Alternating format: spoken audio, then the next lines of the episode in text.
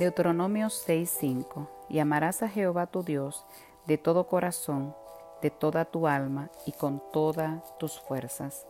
La llegada de los israelitas a las tierras de Moab es el hecho que prácticamente señaló el final del recorrido iniciado en Egipto 40 años atrás. Las llanuras de Moab al este del Jordán fueron la última etapa de aquel larguísimo recorrido en el curso del cual fueron cayendo uno tras otro los miembros del pueblo que habían vivido en los tiempos de servidumbre y que luego colectivamente habían protagonizado el drama de la liberación.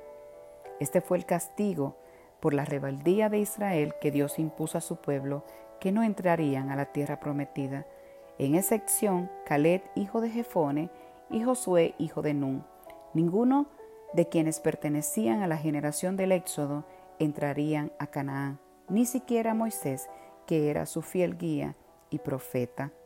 Pero en su gran amor, la relación que Dios establece con su pueblo es sin duda la proclamación que nos hace este libro de Deuteronomio que subraya con gran énfasis, Jehová ciertamente es el Dios creador del cielo y la tierra, en el capítulo 10, verso 14 pero sobre la exclusiva base de su amor, escogió Dios a Israel para establecer con él una particular alianza.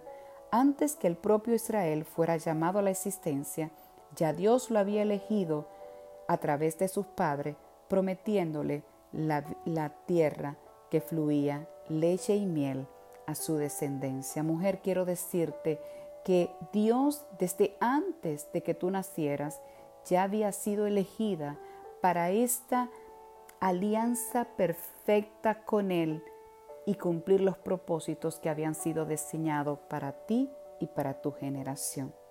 Dios hace énfasis en su pueblo, recordándole en el capítulo 28 que si guardaban sus mandamientos, Él bendeciría su entrada y su salida.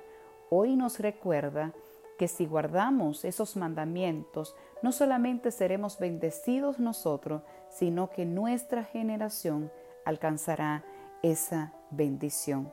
Llegando Moisés al final de sus días, le recuerda al pueblo lo que dice el capítulo 30, verso 19 y 20.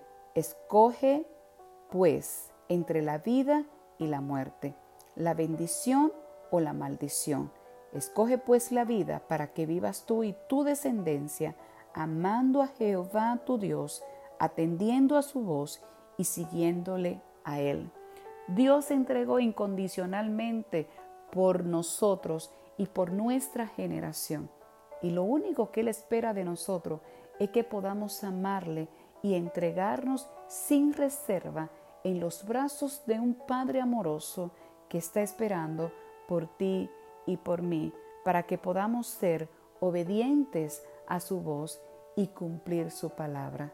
Que Dios te bendiga en este precioso día.